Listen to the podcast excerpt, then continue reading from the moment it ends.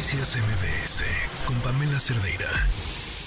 Ya escuchábamos hace unos momentos incluso el presidente hablar de estas heladas en Estados Unidos y dijo, nos ponen un nivel de palabras textuales, cierta emergencia con respecto al tema energético. ¿Por qué? Porque alguna, la energía, de parte de lo que genera la energía en nuestro país es el gas y estas heladas son los que ponen en una situación que ya habíamos vivido con anterioridad.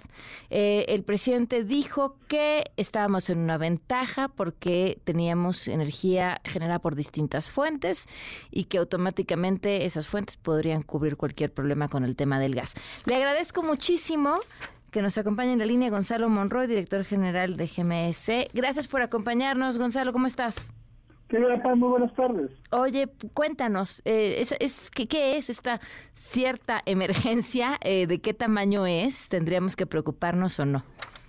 Claro que sí. Mira, lo primero quizá vale la pena recordar lo que pasó en estas fechas, en el 2021, que fue la tormenta invernal Uri, que palabras más, palabras menos, congeló muy buena parte del hemisferio norte con heladas que llegaban prácticamente desde el Ártico hasta básicamente Monterrey, Ciudad Victoria, Tamaulipas.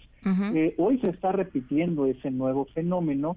Este frente frío, en este caso es la tormenta invernal Kerry, está llegando justamente ya hacia la parte de Dallas, Houston, ya empiezan a sentirse incluso estas heladas en la ciudad de Monterrey, que probablemente el día miércoles alcance temperaturas de cero grados o por debajo de los cero grados.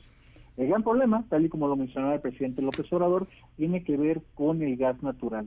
Aproximadamente 60% de la electricidad en México se produce de gas natural y con mayor predominancia en los estados del norte del país, Tamaulipas, mm. Coahuila, en Nuevo León y Chihuahua. Y si llegase de pronto a ocurrir que esta tormenta invernal no se disipe, se estacione, en, sobre todo en Texas, es muy posible que pudiera haber algún tipo de indisponibilidad o que no haya suficiente gas para México, lo cual significaría que no tendríamos, eh, en este caso, gas para nuestras plantas eléctricas y llegar a tener apagones. Sin embargo, la información que ha salido en este momento parece indicar de que CFE ha tomado las medidas previas para tener gas de reserva o en este caso empaquetado en los gasoductos del norte y tener el gas natural suficiente para tener las luces prendidas. A ver, este gas natural que eh, es el que eh, provee el 60% de la energía del país, si entendí bien, eh, ¿de dónde viene? Principalmente viene de Texas. Hay que entender de que el 90% del gas natural de México es de importación y ese 90% de ese gas viene de los Estados Unidos principalmente por ductos. La gran mayoría en lo que es la frontera hacia la parte de Reynosa, Matamoros, una parte por un gasoducto marino que viene desde Brownsville hasta, hasta Tuxpan y una parte más importante también que entra a través de Chihuahua, El Paso, Ciudad Juárez. Ahora, esos son los principales ductos. El presidente dijo que estábamos cubiertos porque podrían eh, generarse energía a partir de otras eh, de otros combustibles fósiles. Lo que tú nos estás diciendo eh, es, es más bien hay reservas de gas natural para poder cubrir ese que es altísimo, 60% de fuente de energía en el país. Eh, ¿cuál, ¿Cuál digo? Me vas a decir, pues la que yo te dije, ¿no? Pero esto que evidentemente esto que dice el presidente tiene sustento o no. Eh, más o menos, hay que entender de que, por ejemplo, se puede utilizar una parte de ese, literalmente hay que decirlo, de ese cochino combustóleo que produce Pemex, lo que no logra convertirse en gasolina y diésel, y se le puede meter a algunas plantas de gas natural, a algunas. El problema cuando lo dice el presidente de esa manera da a entender que México estaría garantizado que no haya apagones y eso no es cierto. Por ejemplo, hoy a México en este caso no le sirve de absolutamente nada que haya hidroeléctricas con buenos niveles en Chiapas o en la parte de Tabasco, Veracruz. La electricidad por el sistema de transmisión no alcanzaría a cubrir a la zona de Monterrey o obviamente la frontera. Aquí en este caso valdría la pena también decir de que hay buena energía renovable hacia la parte de Tamaulipas, Coahuila, incluso Nuevo León, que podría justamente alimentar o sostener las luces prendidas. Y aquí habría que hacer una, un apunte muy importante, Pam.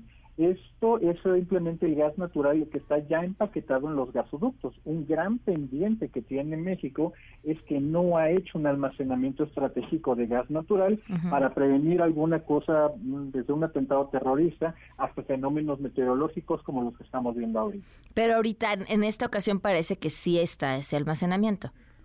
Sí, justamente desde, la semana pasada, martes, miércoles de la semana pasada, CFE ha empezado a, alimentar más sus ductos para tenerlos, digamos que más llenos, si lo queremos llamar, más empaquetados en esos gasoductos. Y a partir de ahí tener esa disponibilidad mucho más cercana para las centrales eléctricas. ¿Cuánto tiempo ese empaquetado podría durar en caso de que sea necesario si esta tormenta invernal, como nos decías, se estacionara ahí? Eh, en este caso, únicamente hablando de la región norte y noroeste, perdón, noreste, perdón, estaríamos hablando cerca de dos días aproximadamente. Ok, no es tanto tiempo. No, no, no, eh, por eso justamente mencionaba el gran pendiente histórico que tiene México de no haber hecho un almacenamiento, y algo que se planteaba desde la reforma energética de Enrique Peña y que también esta administración de López Obrador pues no no han, no han no han apuntado en esa dirección. Si esto sigue su curso, ¿cuáles serían los días críticos? Qué buena pregunta, Pam. Y mira, en lo que se ve ahorita, el día más complicado es la noche del martes, la madrugada y mañana del miércoles. Ahí es cuando las temperaturas parece que van a estar más eh, imponentes o más bajas. Cabe la posibilidad, y eso es muy importante decirlo, que si llegase a ocurrir que la tormenta invernal se estacione, se quede estática, sobre todo hacia la parte ya de Texas, es muy importante saber de que la infraestructura, por desgracia, no es posible que aguante eh, de manera sostenida estas temperaturas. Ahí es donde podríamos ver que podría haber algún tipo de rompimiento, ruptura de ductos, ductos que pueden ser tanto de agua o de gas natural o de otros productos, porque pueden soportar alguna nevada o algo así, pero de manera sostenida de 12, de perdón, de 3 o 4 días ya es mucho más complicado. Ahí podríamos tener problemas de otro tipo. ¿Qué le, ¿Qué le pasa al, digo, entiendo que el problema, por lo que nos estás diciendo, es que se rompan los ductos, pero ¿qué le pasa al gas con esas temperaturas?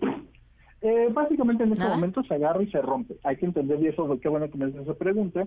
Y algunas veces has dicho mal de que el gas prácticamente se congela. Y no, afortunadamente no es el caso. El gas natural para que se vuelva de este gas a líquido tiene que bajar la temperatura a menos 162 grados. Okay, Afortunadamente eso no va a pasar. Gracias.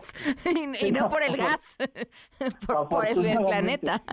sí. Pero, pero cuando baja, por ejemplo, a temperaturas como hoy está teniendo Dallas Fort Worth o ya la parte norte de la área central de, Houston, estamos hablando de temperaturas de menos 20 grados. Y la gran mayoría de las aleaciones que tienen estos ductos pues logran soportarlo por 3, 4, 10 horas, pero cuando estamos hablando de más de 30 o de 36 horas, tienden a tener estas pequeñas rupturas y ver justamente esas emisiones de mm. diferentes cosas, de agua, de, gasolina o de diésel, incluso de petróleo o de gas natural. Qué interesante, pues muchas gracias. Ojalá, eh, ojalá no tengamos que hablar en la semana, porque eso querría decir que no hubo malas noticias. Eh, muchísimas gracias, Gonzalo. Por supuesto que sí, Pam. Te mando un abrazo a ti y a todo tu público. Que estés muy bien. Buenas tardes. Noticias MBS con Pamela Cerdeira.